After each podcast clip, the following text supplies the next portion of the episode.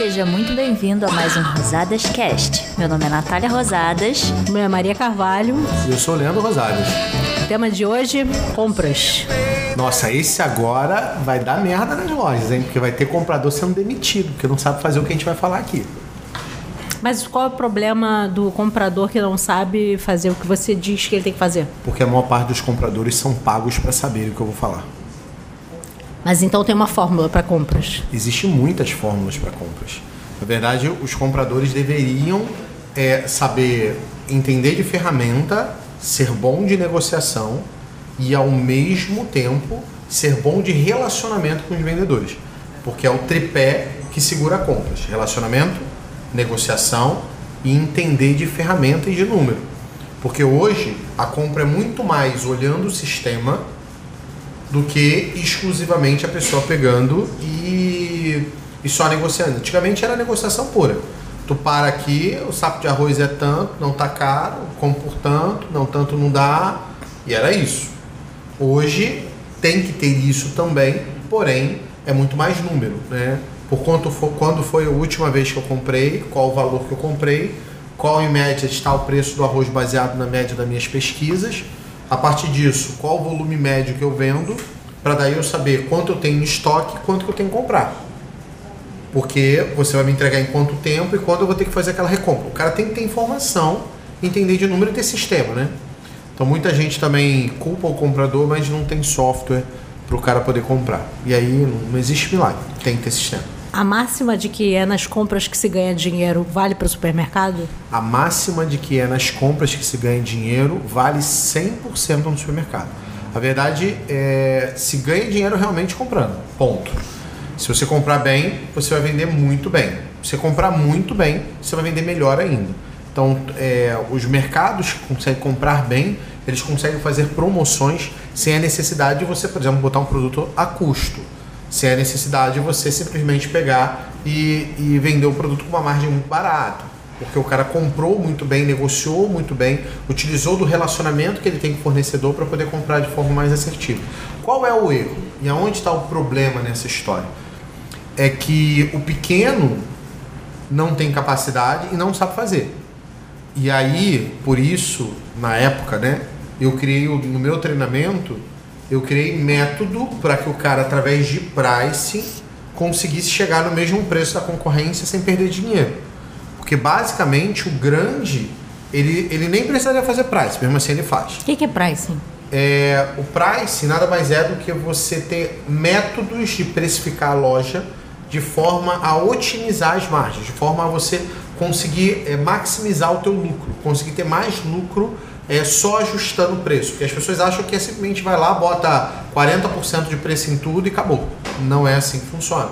Cada categoria, subcategoria tem margens diferentes. E mesmo assim, você tem é, que são mais elásticos ou menos elásticos, produtos que, que são mais sensíveis a preço, menos sensíveis a preço da, do, do, do cliente. Tem produtos que os clientes têm maior, noto, maior notoriedade de preço, ou seja, os clientes veem o preço e aquilo impacta ele. E tem produtos que não impactam. Tem produtos que eu chamo de produtos âncoras, que são os produtos que arrastam o cliente para dentro da loja. Então, o cara entendendo um pouco dessa, dessa lógica, dessa matemática, ele consegue mesmo comprando mal, vender bem, com resultado barato e com margem. Agora, o comprador, voltando aqui para o que a gente estava falando, o comprador ele é estratégico, porque ele, comprando bem, consegue fazer com que a loja não precise é, sacrificar margem, não precise vender no custo. E aí, se ela souber price, a margem dela fica melhor ainda. Então, basicamente, o segredo do supermercado está na compra. Tanto é que lojas que faturam menos de um milhão, eu não recomendo ter comprador. Loja de menos de um milhão, quem compra é o dono. Bom. E a, a margem da loja interfere no, na compra? Interfere na compra. Se, Como? se você tiver, é, se a sua loja, por exemplo, trabalhar com margens erradas, é, mesmo que você, você vai comprar, e vamos dizer que eu precifique errado o produto. E aí eu vou comprar com uma expectativa de vender X unidades daquele produto no tempo que eu vou fazer a recompra. E aí você coloca uma margem errada no produto. Aí aquele produto gira menos. E aí dá. O que vai acontecer é que vai ficar produto que estoca aqui que não deveria. Ou eu boto a margem errada e o produto vende muito. E aí a próxima vez que eu, que eu vou fazer recompra é só daqui uma semana. Aí vai dar ruptura. Então escolher a margem certa também tem a ver com ruptura e também tem a ver com o giro do estoque daquela mercadoria. Mas é, eu perguntei na a margem da loja, não, não pensei na margem do produto em si. Quer dizer, você fala de margem 30%, é, margem 30%. Ah, eu nunca gravo esse negócio. Margem 30, marcar É, ma isso, margem 30, marcar é, 43. Se o cara tiver com uma margem muito baixa ou muito alta, isso faz diferença na hora de comprar e vender? Não. Aí nesse caso não, pouco importa. Tá. Na verdade, é, você vai comprar e vai ter que trabalhar a sua margem em cima dos produtos em ponto. É porque é um a um, né? É um a um. É um a um. Só que a média tem que bater o que eu estou te falando. Então vai ter produto que vai estar com 5% de margem, vai ter produto que vai estar com 70% de margem. Ou seja, vai ter produto que vai estar com, sei lá, 2, 3% de markup, vai ter produto que vai estar com 350% de markup. Por que, que você falou que o mercado que não fatura mais de um milhão, o dono é quem fazia a compra? Porque a compra é estratégica demais para estar na mão de qualquer pessoa. Porque se o cara comprar errado e comprar mal, ele quebra o mercado. E se for um bom comprador? Ele não vale? É não, isso? não, a loja não consegue pagar. Um bom comprador hoje custa muito por baixo, uns 4 pau, 5 mil, 3 mil e pouco. Que seja 3 mil. Por uma loja que vende menos de um milhão, não dá para pagar gerente a 3 mil. Uma loja que fatura menos de um milhão consegue pagar um gerente a 2.500. Que não vai ser um gerente, vai ser um encarregado muito bem disposto. Mas um comprador ele não pode ser formado como um açougueiro. Um comprador ele pode ser formado em qualquer área. Ele só vai ter que ter conhecimento de sistema também. Não adianta ser um cara só de operação. Ele, tem que conhecer de produto e tem que conhecer de sistema. E, e aí você tem, inclusive, quanto maior você vai ficando, você vai especializando o comprador. né? por exemplo, a, a lógica é a cada 3 milhões de reais você tem um comprador. Então, vendo 6 milhões, dois compradores. Vendo 9 milhões, três compradores. Vendo 12 milhões, quatro compradores. Depois disso, aí começa a ser um valor mais alto do que essa prática por comprador. Mas basicamente, por quê? Aí você vai ter um. Normalmente, como é que é a separação inicial, né? Eu tenho um comprador que compra tudo. Tenho dois compradores, aí um compra mercearia e não alimentar, e o outro compra perecível. Perecíveis. Mercearia e não alimentar que eu tô falando é não alimentar é perfumaria, limpeza e bazar. Aí, se eu tenho, se a minha loja cresceu mais ainda, eu consigo ter três compradores, aí fica um comprador perecível, um comprador para mercearia e um comprador para não alimentar, que dá uma trabalheira danada comprar perfumaria e limpeza. Dá E trabalho? bazar. Dá trabalho. Por É, quê? porque é uma quantidade absurda de SKUs, é muitos itens, muita variedade e a venda é pequena, mas dá trabalho para fazer aquilo, é, é, é, atender, só para você atender, é, tirar falta de produto, é muita variedade, muita fragrância, muito, então é, é difícil, não é simples. Então gasta-se muita energia nisso. Inclusive não é um setor que você deveria gastar, mas beleza, se gasta muita energia nisso. Então quanto maior você vai ficando, mais é, você vai ampliando em cima disso. E aí, conforme você vai ficando maior ainda, começa a dividir. Aí você vai ter tipo um comprador para bebida e não sei o que lá, um outro comprador para tal, tal, tal, tal, outro comprador para. Aí você tem um comprador só para açougue, um só para hortifruti, um só para. E conforme você vai crescendo, você vai tendo, você vai especializando essas equipes de compra, porque o volume vai ficando tão grande, tão grande, que não dá simplesmente o cara comprar tudo. Mas no início, menos de um milhão de faturamento, quem tem que comprar é o dono. E quando E o gerente não deve comprar, tá? Nunca. Se o gerente, ou é o cara é gerente ou o cara é comprador. Por quê? o- por quê? Quando o cara bota o gerente como comprador, ele fica sendo um gerente bosta e um comprador bosta também. Ele nem compra direito, porque comprar é, é, precisa que a pessoa se dedique integralmente para aquilo. E ele não consegue ser um bom gerente, porque se ele, na hora que ele está comprando, ele tinha que estar olhando a operação da loja. E ele está atendendo o vendedor. Então a loja vai ficar uma merda. Então ou ele é uma coisa ou ele é outra. Então, se vocês querem contratar um bom gerente, contratam ele para comprar ou para vender. Né? Então o comprador tá, tem o objetivo de comprar bem e o gerente tem o objetivo de vender bem. Então você tem que é, escolher para onde você está mandando. E quando e quando tem mais de uma loja, como é que funcionam as compras? Você, o comprador, com o ideal é que quando você tem mais de uma loja que você centralize compras. Então é um é continua sendo uma pessoa para comprar para as duas lojas Uma pessoa para comprar para as duas lojas? lojas. Uma pessoa para comprar para duas lojas. Inclusive tudo, até o pãozinho que chega e entrega na porta, o pedido vem antes, feito pelo comprador. Porque como que funciona? O ideal seria que tudo fosse, é, tudo tem que ser lançado no sistema, para que você consiga ter uma conferência eficiente. Quando eu lanço o pedido no sistema, não vem chute. Qual o problema da compra? O cara faz um pedido e vem 400 coisas. E dessas 400 coisas, 20 ele não pediu. Só que você não vai ver. Uhum, uhum. Quando você tem um sistema e eu lanço o que eu pedi, na hora que o produto chega, a maior parte dos sistemas, que são sistemas de supermercados, eles cruzam essa informação. Pedido versus a nota fiscal que veio. E diz, opa, existe uma divergência que do pedido para a nota fiscal.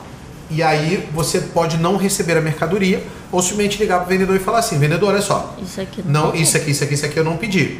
Vou devolver tudo. E normalmente quando devolve tudo, o vendedor tende a pagar o frete. E aí tu ferra a vida do cara. A comissão dele vai. Ele, não, ele perde a comissão e ele tem que pagar o frete. Então tu ferra com a vida dele ali na história. E aí normalmente o vendedor negocia. Algumas vezes é fica aí que eu vou te pagar o produto. Pô, fica com o produto que eu vou te mandar uma bonificação na próxima. E aí é negociação por negociação. Então normalmente quando acontece isso, as empresas passam para o comprador, ó, houve a divergência, qual ação tomar? Aí o comprador vai ver, ó, manda devolver ou fica com a mercadoria que eu vou resolver com o vendedor. Então ele, o, o comprador que toma a decisão ali por receber ou não esse tipo de mercadoria. A empresa é, não recebe nada, você não pode receber nada que tenha divergência. Porque aí quando faz isso, a primeira vez que você devolve, nunca mais os vendedores todos param de chutar. Porque o vendedor chuta pedido, né? Por quantas lojas eu fui, quantas Isso é dessas normal? lojas... Eles chutam o pedido Chuta, mesmo? chuta. Eles acrescentam É, itens que você não acrescentam pediu. item que eu não pedi, eles aumentam quantidade, eles tiram itens que eu pedi, botam itens que eu não pedi. Porque a margem deles é maior. A é margem dele é maior, algumas vezes tem campanha, algumas vezes é pura sacanagem. O fato é, não, não falando da- de todos os vendedores daqui, não, tá? Tem vendedores muito sérios no mercado. Mas, cara, é, é muito comum em toda loja, foi 100% das lojas que eu já visitei presencialmente, todas elas tinham chute de produto. Tinha vendedor chutando o produto. Você comentou de vir numa situação dessa e o, o comprador negociar para bonificar ou algo assim. É bom ter bonif- bonificação ou não? A bonificação, é, se você tiver no Simples Nacional, legal, é bom. Se você tiver no lucro real, o melhor é ter desconto financeiro. O que é bonificação? Quê? Bonificação é quando o vendedor te, que te deve um valor, sei lá, mil reais. Está te devendo porque mandou chute lá de produto. Te deve mil reais. Aí ele vai lá, pega uma mercadoria no valor de mil reais e te manda essa mercadoria a custo zero.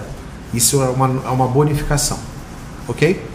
Qual o problema? Quando você está no Simples Nacional, eu posso te mandar uma bonificação, você vai bater isso do custo do produto, ela entra no teu estoque, quando você vender, você vai vender com preço de venda, ela entra com zero, vai vender com preço de venda, a sua margem sobe. Quando você trata a bonificação no lucro real, não. Porque como ela entra a zero, não tem crédito de ICM. Quando você vende, você vende com crédito de ICM. É, vende com, com. Ela dá débito de ICM. Então, basicamente, você paga o imposto e não tem o crédito daquele imposto. Então fica um valor muito alto. Então aquela bonificação, na maior parte das vezes, não, não vale o custo financeiro. Então o cara vai te dar mil reais e no final das contas você está ganhando, sei lá, 700, 600, 500 reais. Dependendo da empresa. Por causa dos Por causa créditos do e débitos dos impostos. Tá? Eu não sou a melhor pessoa para te explicar isso. É melhor você procurar um contador ou um tributarista. Procurar lá o, o Fábio Gomes, lá, que é o nosso especialista de, de parte tributária. Mas basicamente a bonificação acaba sendo ruim por causa disso. Por causa dos impostos que vão estar inseridos dentro daquele produto na hora que você vender e que você não recebe na hora que você compra, porque você não comprou, você recebeu de graça. Então o melhor é, o cara quer te dar mil reais, beleza, deposita na minha conta. É um desconto. Ou então, no próximo boleto, me dá próximo um desconto pedido. financeiro de X. Ou você pega e simplesmente eh, me paga esse- isso daí num valor financeiro, que normalmente é a prática que o mercado faz. Você fez um post um dia desse sobre frutas. E aí você disse que é importante ter uma variedade, um sortimento de, de mercadoria. Só que você falou da fruta. Porque pode ser que meia dúzia de clientes queiram aquele, aquela mercadoria. O que eu quero dizer é, vale a pena comprar produtos que giram pouco? Vale, tem que comprar produtos que geram E por que, que tem que comprar produtos que giram pouco? Porque eu entendi o post, mas eu queria saber mais profundamente o porquê tem que ter alcaparra onde não se vende alcaparra. Por que, que tem que ter alcaparra onde não se vende alcaparra, por que, que tem que ter fruta onde a pessoa acha que não vende fruta e, e falar também um pouquinho sobre classe, né? É, hoje o Brasil está muito misturado nessa questão de classe A, B e C, né? Você tem dentro da favela um monte de gente que consome é, Green Label, que custa acho que 500 reais. Eu não sei nem o que é isso. É um... é, um é, é, é igual É o um Red whisky. Label? é, só que É um Red whisky. Label acho que é X anos, Green Label É acho 12, que é 15, 18, anos. é, É uma coisa assim, eu também não bebo, eu não sei. Ok. Mas tem Green La- Label e outros, É e outros Label. labels do negócio. Double Black Label e tal. Mas basicamente, só para você entender, é, é misturado, mas existe a predominância.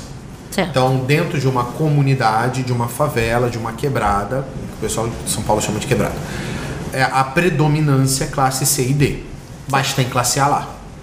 Como é, quando eu vou em bairros nobres, tem é, a predominância classe A, porém tem gente classe B e C lá. Né? Porque é, a empregada doméstica que trabalha pro cara normalmente compra nas lojas que estão lá. E também tem os hábitos alimentares, né? E também tem os hábitos alimentares. Tá. Então, é, é- o ponto é, as pessoas acham que no final das contas, ela, as pessoas não consomem os produtos porque ah, aqui, é, aqui é pobre ninguém come damasco. Já teve uma loja que a gente foi num lugar que era classe C e, o- e o dono da empresa falou assim, não, não como damasco porque aqui ninguém compra damasco. Aí eu falei assim, ah, ninguém aqui compra damasco? Não, não compra não. Aí o funcionário que era gerente dele falou assim, ah, cara, eu amo damasco. Eu falei, que legal, você mora onde? Ele falou, aqui atrás. Eu falei, aí ó, teu funcionário ama damasco, mora aqui atrás e não compra aqui porque você não vende, ele vai comprar em um- no teu concorrente. O ponto é, quando você não tem, o cara vai no concorrente. Se for algo que a pessoa consome, sei lá, quando dá, quando gosta, um negócio que você vai comer uma vez na vida, outra na morte, show. Mas quando a pessoa consome aquilo com alguma regularidade, você tem que ter Mesmo perecíveis? mesmo perecíveis. Para falar a verdade, o grande segredo do supermercado é que você não pode matar uma categoria. Eu diminuo. Então, se a alcaparra não vende, ou vende muito pouco, ou vende a cada dois, três meses, eu vou ter duas unidades dela na gôndola. E só. E se vencer, eu compro mais duas e boto lá. Mas eu tenho que ter, porque a pessoa que vai vir comprar o alcaparra vai comprar o peixe. E aí a pessoa que vem comprar o alcaparra vai comprar o arroz integral, vai comprar parte de hortifruti e vai fazer uma compra de mil reais se demora. Agora, se eu não tenho, ela compra, ela não vai comprar as coisas ali e comprar o alcaparra em outro lugar. Ela Sim. vai sair e vai comprar o alcaparra em outro lugar, junto com tudo. Então isso vale para tudo, né? Porque o post Vale. dizia exatamente Vale isso. Então vale para todos os setores. Vale para tudo, vale para tudo. Quando você tem uma variedade de fruta e, o- e a- o, o lucro do hortifruti na compra está na fruta, porque eh, se você parar para ver, para você ganhar o mesmo lucro em valor de um quilo de kiwi, você tem que vender uns 6, 7, 8, de- dependendo do local, até 10 quilos de batata, para ter o mesmo lucro em valor. Então o que é melhor vender, kiwi ou batata? Os dois. Você tem que ter a batata, só que você também tem que ter o kiwi para poder vender. E aí aquela pessoa que vai lá comprar aquele kiwi importado, que nem é o kiwi normal, comprar lá o importado, ou que vai comprar uma pitaia, ela vai levar produtos que normalmente são produtos com margem melhor, produtos que você não tem um giro alto, mas que ela consome e que vai necessariamente deixar mais resultado no final. Então ajuda.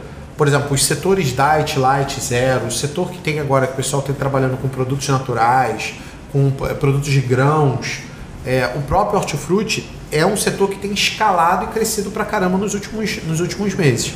Eu tenho hoje alunos meus que estão já na décima, na décima segunda semana que tem feito, por exemplo, promoções de hortifruti e faturado mais do que o, o dia, o, o mesmo dia na semana anterior. Então ele, ele já está há 12 semanas escalando a venda daquilo ali sem parar. Não diminui. Ele sempre fatura mais do que na semana anterior, mais do que na semana anterior. Mais... Então aquela venda não para. Tá? Tem cres... só crescido. Mas isso por quê? Porque o hortifruti, o consumo do brasileiro, depois desse negócio de Covid, corona, as pessoas estão mais preocupadas com a parte de higiene delas e mais preocupadas com a saúde.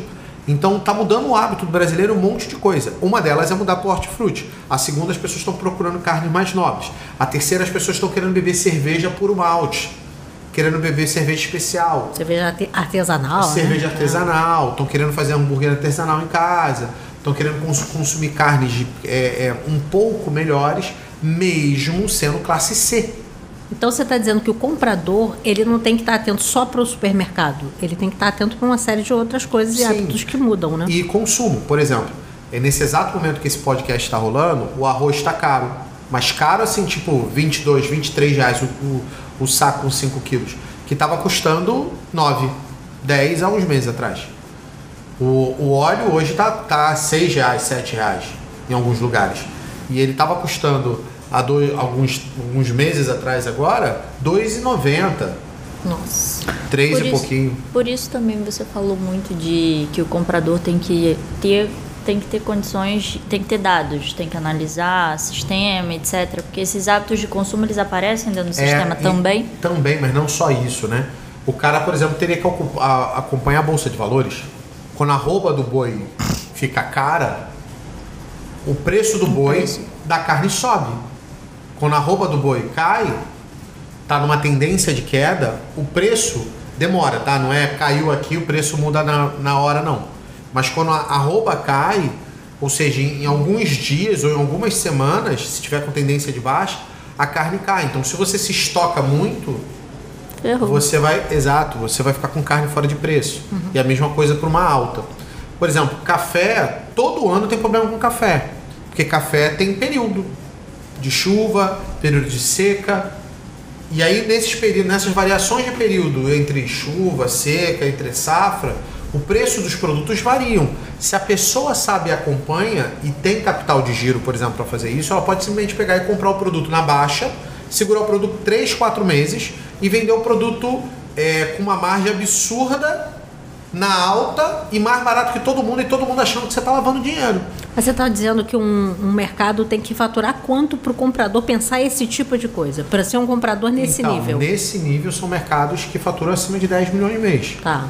mercados, não precisa ser um mercado, Sim. precisa ser um grupo de mercados, tá? Mas agora voltando aqui para a realidade, provavelmente a maior parte do nosso Isso. público aqui são públicos, são pessoas que faturam lá entre um milhão, dois, três milhões ou menos de um milhão de reais. O que ele tem que se acompanhar, que tem que acompanhar, aí o papo é outro, né? Então o que, que você tem que fazer hoje com aquela mercadoria que você comprou e tá cara? Hoje, por exemplo, a minha recomendação pessoal é não se estoca. Por quê? Ainda não existe uma tendência se vai se manter. O leite, por exemplo, está em alta. Tem lugares falando que o leite vai cair. Mas ainda, ainda é meio nebuloso. Enquanto é nebuloso, se você se estocar e o leite cair, tu toma um prejuízo assim estratosférico. Porque o leite vai cair abaixo do preço Você que você pagou e você vai ter que compra. vender com prejuízo para tentar escoar aquele estoque é, que você está errado. Certo. Então, é, quando existe. A, a- quando tem uma tendência de alta, não. Aí você tem que se estocar. Ah, eu comprei o, o óleo a 3 reais e ele está em 4 reais, mas está com uma tendência de alta mais ainda. Aí eu compro a 4, porque ele vai a 6. Aí legal, eu posso eu vou vender ele com uma margem melhor e dando lucro. O problema é que quando fica nebuloso, você tem que, você tem que pisar no freio para onde você vai. Esse é um ponto. E também tem que ter alguns cuidados. Tem algumas regiões que, por causa disso, estão ficando desabastecidas em alguns produtos. Aí você tem que se estocar. Por exemplo, tem lugar que o arroz não está chegando. Aí tem que se estocar. Ainda tem mais, cara. Prepare-se, tá?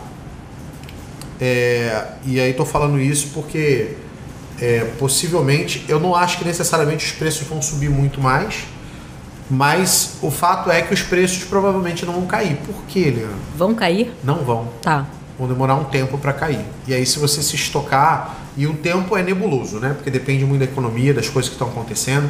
Porque, por exemplo, o Brasil exporta.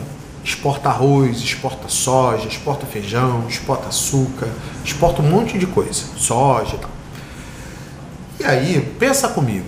O dólar tá a 5 e lá vai fumaça. Chegou a 6. Para que, que eu vou vender no mercado nacional se eu vendo o produto por um real e ganho um real? Se eu posso pegar esse mesmo produto que eu vendo a um real e vender por seis.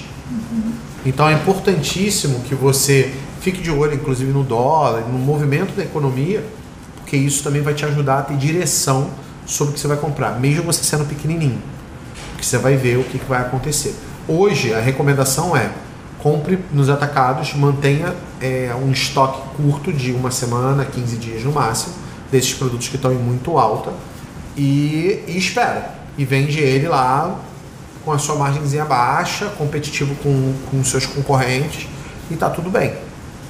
Na hora que esse produto, se esse produto der uma alavancada para cima, você tá, você tá ali no, no eixo. Sobe, sobe para todo Cara, quando o barco sobe, sobe, a maré sobe, sobe para todo, mundo. todo mundo. Desce, desce para todo mundo. Então tá todo mundo caro. Então pouco importa se você tá caro ou não, porque tá todo mundo caro. Agora o problema maior é que se esse preço cair desses produtos e você tiver com estoque grande, você tem um prejuízo grande. Por isso a ideia é não se estocar. E pode ser que o preço simplesmente caia do dia para noite. Ele vai estar com estoque com validade rolando, né? Isso. Não. Então, minha recomendação é só façam estoques um pouco maiores, de mais de 15 dias, se você tiver em cidades muito de interior que tenham um problema de abastecimento. Aí você faz um estoquezinho um pouquinho maior, porque senão você vai ficar sem produto. Aí é pior vender caro do que não ter. Uhum. É melhor que você venda um produto um pouco mais caro, mas tem. Leandro, para quem não tem. É, para quem não tem sistema, se é que dá para viver assim, com, fazendo compra normalmente, como é que funciona o cara receber mercadoria, conferir, lançar nota? O comprador é o mesmo que lança nota? Quem confere esses produtos, essa entrada de produtos? Como é que funciona? Você pode falar um pouquinho? Para falar a verdade, a maior parte dos compradores, quando é muito pequeno, por exemplo, loja de 100, faturando 100 mil, 50 mil, 200 mil, o cara compra, o cara recebe, o cara arruma, ele faz tudo. E aí, quais são os desafios? Né? E muitos desafios é a compra nem vem na porta dele, ele tem que se deslocar para ir para um atacado, comprar, trazer a mercadoria, botar no, no negócio, é, arrumar a mercadoria na gôndola e aí lá no computador digitar os preços, alterar os. Nossa, muito. Correr para o caixa. Correr para o caixa para atender porque está com fila. Então, esse, isso é um desafio de quem é pequeno. Né? Quem é pequeno, quem é pequeno e quer virar 1%, por exemplo, o cara vai ralar para cacete no início. E é muito frustrante olhar a gente dizendo que dono de supermercado vai ter tempo. Cara, isso é mentira. Dono de supermercado só vai ter tempo depois que ele vira faixa preta. Ou seja, depois que ele fatura mais de 3 milhões. Enquanto ele não chega lá nos 3 milhões de faturamento mês, ele não tem time. Faturando 3 milhões, ele já, ele já consegue ter 120 funcionários. E aí, com 120 funcionários, ele consegue ter algumas pessoas no financeiro, algumas pessoas no RH, algumas tem, pode, já consegue ter uma controladoria, consegue ter gente de prevenção, consegue ter gerente, supervisor de gerente. Agora, quando o cara fatura menos de 3 milhões, ele não consegue ter nada. Ele, vai, ele mal vai ter gerente. E se demora a ele que ainda está comprando. De 3 milhões? É, abaixo. Abaixo de 3? É. Não é abaixo de 1? Não, abaixo de 3. Caramba. Muito, tem muito dono, por exemplo, a, a dona Wanda lá, que a gente. Na Wanda, ó, dona Wanda, se estiver vendo, ó, beijo, dona Wanda, saudade, vou dar um pulei. É, dona Wanda lá, até hoje a Neucina compra. Neucina é irmã da dona Wanda, é dona e sócia. Sim. E aí a dona Wanda cuida da operação. Ela tem duas lojas, né? Ela tem duas lojas. A dona Wanda cuida da operação, a Neucina compra e agora começou a treinar a filha dela para comprar. Então, assim, é, mas se você olhar, aí tem, tá ali a família comprando. Não tem, não tem, não tem um profissional comprando, servindo ali pro, pro negócio. Uhum. Por quê? Porque Dona Wanda, e eu acho que Dona Wanda já passou dos 3 milhões. Não tenho certeza ainda, quando eu fui lá ela não tinha passado, mas eu acho que a pandemia ela passou.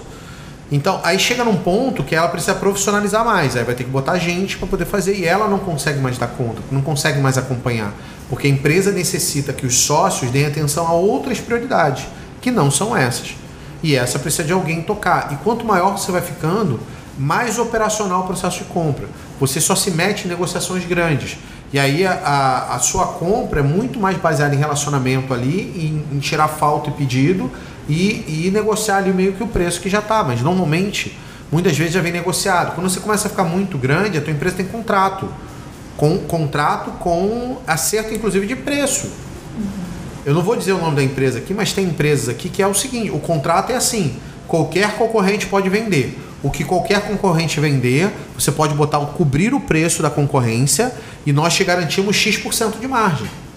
E é, como é que é feito isso? Devolve em valor financeiro. Se a margem é negativa para ele, ou seja, por exemplo, só para vocês entenderem, vamos dizer que eu tenho um produto por um real. E aí é, tem um produto por um real. E aí eu vou aplicar nele 10%. Eu tenho que vender um produto a 1,10.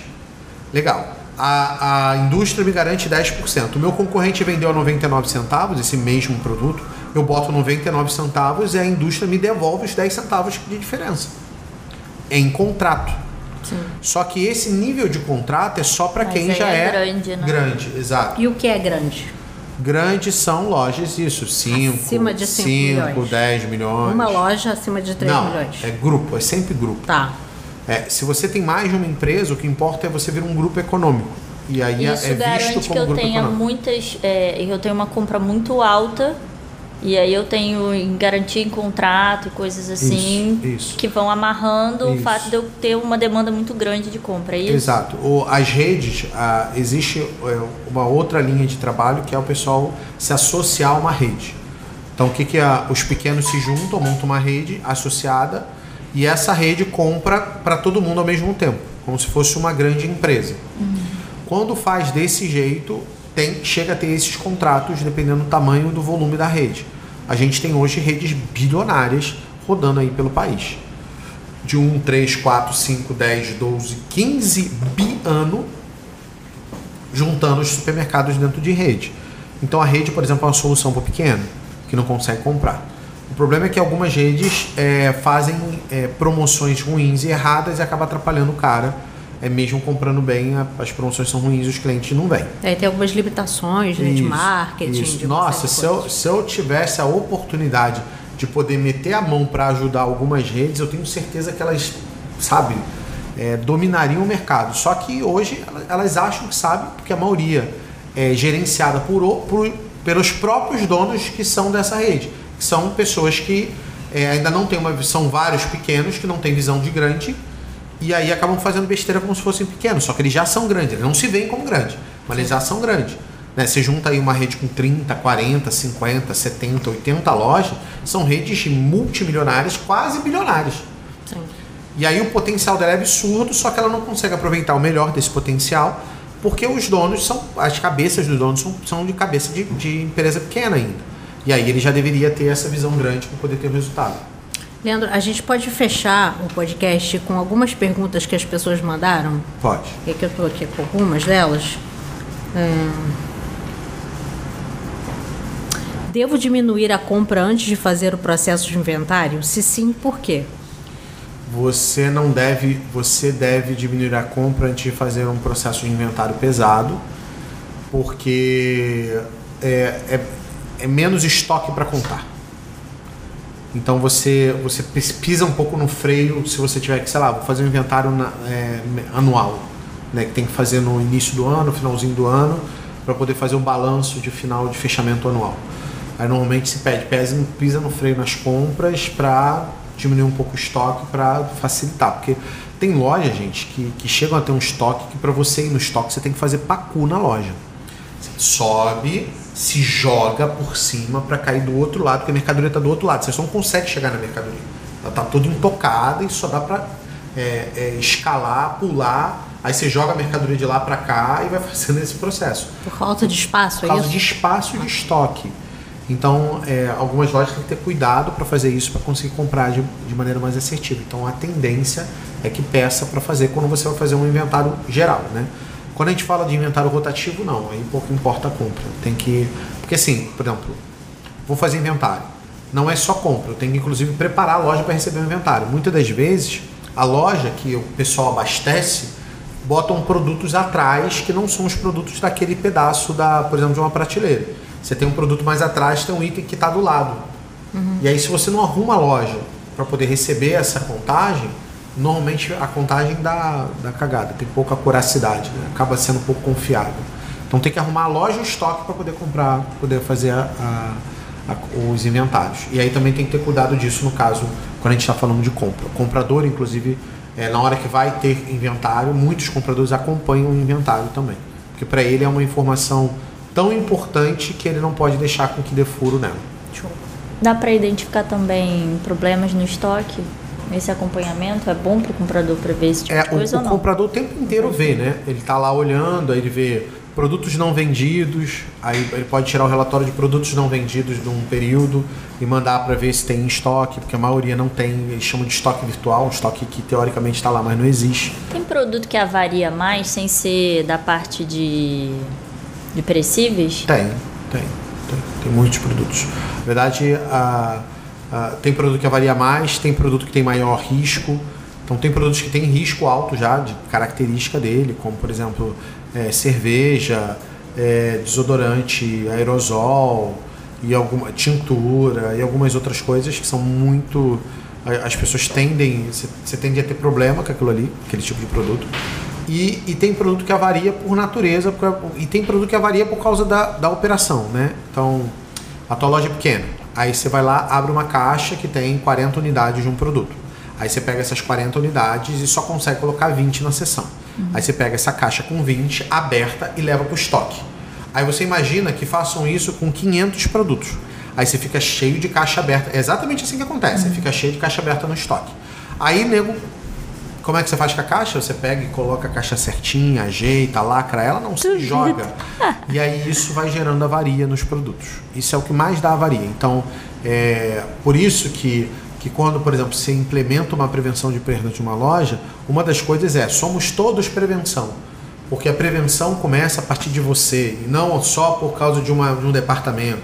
Porque a pessoa que está na operação que vai ter esse cuidado para não dar, não, dar, não dar avaria em produto. E dá direto, dá direto. E tem produto, por exemplo, você pegou e furou um arroz, ele já está impróprio. Uhum. Não é para vender. Ah, tem gente que vende, tem. gente bota um durex e vende. Tem gente que, que, que vende furado mas ele vai vender menos. Uma lata amassada tende a não vender. Você tende a não querer levar a lata amassada. Você tende a querer levar a lata boa. Aí a lata tá amassada, você larga lá, larga lá, larga lá, ela vence. Então, é, o cuidado com o produto é muito importante. E não só nesse momento, né? Mas é muita gente que não tem cuidado no recebimento. Se, já, se você vê como os caras recebem, eles saem arremessando o troço, é tudo jogado. E se você não tem o recebimento também direito, e principalmente os pequenos, que não recebem mercadoria paletizada, por exemplo, filmada, que você pega só, enfia lá e tira e joga para o estoque. Você tem que bater a mercadoria, que eles chamam, né? Que é pegar e um joga para um e faz uma filinha, e joga para um, que joga para outro, joga para outro, vai chegar lá no estoque. É, isso muitas vezes cai no chão, estoura, muitas vezes bate a massa, muitas vezes o cara pega e joga de qualquer jeito o troço.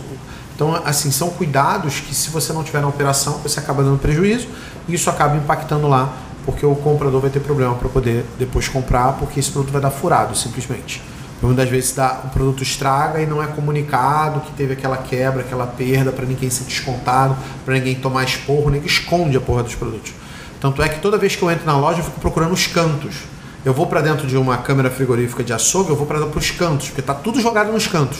Então, entre câmera frigorífica, eu acho Coca-Cola aberta, eu acho produto aberto, é, produto aberto. O cara vai lá. Eu acho o saquinho já pesado de picanha. Pra levar depois. Pra levar, pra levar depois. depois. Que algumas vezes é legal, tá pesado, algumas vezes é simplesmente pode ser uma coisa que vai presa no corpo de alguém. Então é, é, é importantíssimo você ter esses cuidados e compra, a área comercial, né, a área de compras, é uma área que é impactada diretamente quando, quando dá, essa, dá esses problemas. Então ela tem que estar tá olhando estoque, eu tenho que estar tá olhando produto que, que não está saindo, eu tenho que estar tá olhando produto que está dando negativo, produto que está com estoque negativo vai lá contar, o comprador tem que estar tá olhando isso. Porque como é que eu vou dizer? É, eu sei que esse celular vende 10 unidades por semana e eu tenho que comprar toda semana, como é que eu vou saber quantas unidades eu tenho que comprar? Ah, é 10. Não, não é, eu tenho estoque. Quanto que eu tenho de estoque? 3, então preciso comprar 7 unidades ok? Mas se eu não tenho estoque de três, quantas unidades eu tenho que comprar? Não sei. Aí é chute. E compra por chute já passou e deixou de existir há muito tempo. O negócio de supermercado hoje não dá para comprar chutão. Leandro, mais uma pergunta aqui que alguém mandou. Se meu compra e venda estiver batendo 82%, está bom? Tá uma bosta. Por quê? Depende da margem, né? Se a margem do cara for 30%, ele pode comprar 70%. Se a margem do cara for 20%, ele pode comprar 80%. Se a margem do cara for 18%, ele pode comprar 82%. Mas na maior parte das vezes não é. E aí qual é o problema, né? Se eu faturo, vou, vou dar um exemplo prático, né? Faturo 100 mil. Comprei 82%, comprei 82 mil. Normalmente a minha despesa vai ser uns 20, 22 mil. Porque é em torno de 20, 22% a despesa operacional da loja. Então, eu vou ter dispensa 22 mil. Faturo 100. 22 mil dá 78, mas eu comprei 82. Então fica ali, ó. 4 mil reais perdido no limbo, que é o que você vai fazer o quê? Virar na conta, antecipar os cartões, é, atrasar um boleto. E a pessoa não consegue entender porque a conta não fecha. Fecha por quê? tá comprando mais do que deve e aí aí ele não consegue faltar dinheiro para pagar despesa. Isso é uma das formas. A segunda é, o cara vende fiado. E aí ele conta que vendeu 100 mil, mas no final das contas 30% disso é fiado. Aí alguém deixou de pagar, aí a conta também não fecha. Sim. E aí no final das contas ele fala assim, nossa, eu tô vendendo, não vejo para onde está indo meu dinheiro, nunca sobra. Por causa disso. O cara tá comprando demais, ou tá com a margem baixa, ou ele tá, não tá recebendo o dinheiro que ele acha que ele está vendendo. É os motivos mais comuns. E aí na compra isso impacta porque na maior parte das vezes, quando não tem dinheiro, você pode ir lá e olhar que é porque o cara está comprando demais. Ele está comprando mais do que deve, ele está se estocando, né?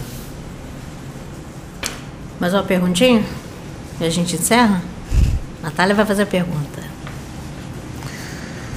Hum, é que tem um- algumas perguntas que as pessoas mandaram.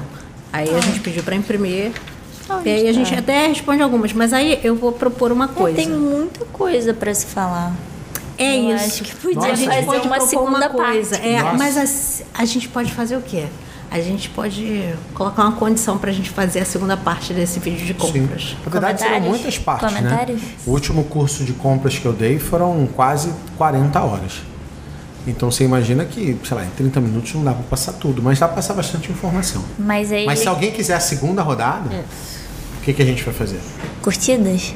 Quantas Comentários? curtidas nesse vídeo no YouTube?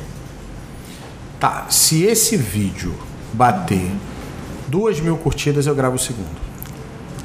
Só? Uau! Eu achei Tá. pouco, a Maria achou muito olha lá.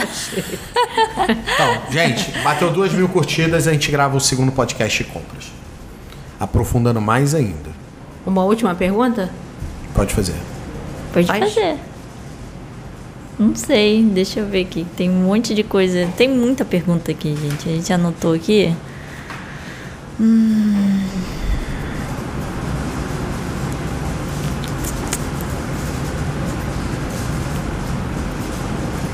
Eu não sei se você falou disso no início, mas é, Fala, por favor, você comentou alguma coisa no meio do caminho, mas eu queria que você deixasse claro qual a importância é, real do setor de compras. Qual a importância real de fazer as compras? Quer dizer, é, você falou de é, ser uma das coisas que pode quebrar a loja ou fazer ela levantar, não é? É, para falar a verdade, o setor de compras ele é o setor mais importante do supermercado. Ponto. Depois dele vem a operação. Se você comprar mal, não importa que você tenha uma boa operação, que o negócio não anda. Então, compras é a primeira coisa, é o primeiro tripé de mais importante dentro. Qual o tripé para o cara poder ganhar dinheiro no supermercado? Comprar bem, ter uma operação militar muito boa. Operação militar é fazer dia sim, dia também, 100% certo. E ter um marketing extraordinário. Comprar bem, operação militar, marketing extraordinário. Faz, sabe fazer marketing, traz o cliente para dentro da loja, a operação atende e mantém esse cliente dentro da loja e compras abastece para ter o produto certo, no momento certo, com preço certo, do jeito certo para o cliente. Então, compras é um dos tripés mais importantes, se não o mais importante. Nisso entra o que você às vezes fala de se o cliente chegar na loja e não tiver o produto tal, ele sai, ele deixa de fazer as compras dele todinha lá e vai pro concorrente, vai Isso, para outro. isso aconteceu ontem, né? Ontem eu fui na, na- eu fui no é mercado, verdade. eu fui no mercado Verdade. fazer compra, né? E, e aí já tinha saído do mercado e a Natália falou assim, compra azeite, que o azeite de casa acabou. Tá acabando, né? Então se eu puder comprar, eu falei, não, já saí do mercado, não vou voltar não. Tem uma padaria perto de casa e aí eu fui na padaria para poder comprar, né? Padaria que tem uma Eles parte têm de uma área de mercearia. mercearia. E aí, olha que legal. Tinha, tinha vinagre balsâmico e não tinha azeite. E aí, quando eu perguntei se tem azeite, ela falou: não. E eles vendem sopa, Salada? Salada. salada e vendem um monte de coisa e não tem azeite para vender. E aí eu saí de lá. Eu ia levar outras coisas, eu queria levar bebida e tal. O que, que eu fiz? Saí e não comprei nada. E eles perderam o ticket e perderam o cliente. Você acha que a próxima vez, se eu tiver falta de algum produto, eu vou naquela padaria? Nunca. Eu vou em outro lugar. E aí aquele, aquela pessoa que teria me ganho porque é, um, é uma loja de conveniência, ou seja, é próximo da minha casa. Ela perdeu o cliente. A próxima vez eu nem vou lá, porque eu sei que lá não tem nada. Se não tem azeite, mas tem é, vinagre balsâmico, não tem nada. Engraçado que aí o vídeo vai acabar, eu sei, mas aí você vai pro aplicativo. E no aplicativo o supermercado perde o cliente dentro da loja podendo comprar uma série de outras coisas. Aí você vai pro aplicativo e compra só o azeite. Só o azeite. é. E aí as pessoas não entendem e acham que necessariamente o aplicativo e o- os sites são o futuro. Não, isso não vai ter como fazer, mas ainda não é o presente. E você perde dinheiro fazendo desse jeito. Então, gente, espero que vocês tenham gostado desse podcast. Teremos muito assunto aí. Bateu 2 mil curtidas aqui no YouTube. Vídeo tá dois. valendo, a gente faz o vídeo 2. Então não deixe de Muito curtir e like. compartilhar. Não Muito deixe de deixar as suas perguntas aqui, que a gente vai estar respondendo aqui na, no campo de comentários. Um forte abraço e até o próximo Rosadas Cash. Valeu!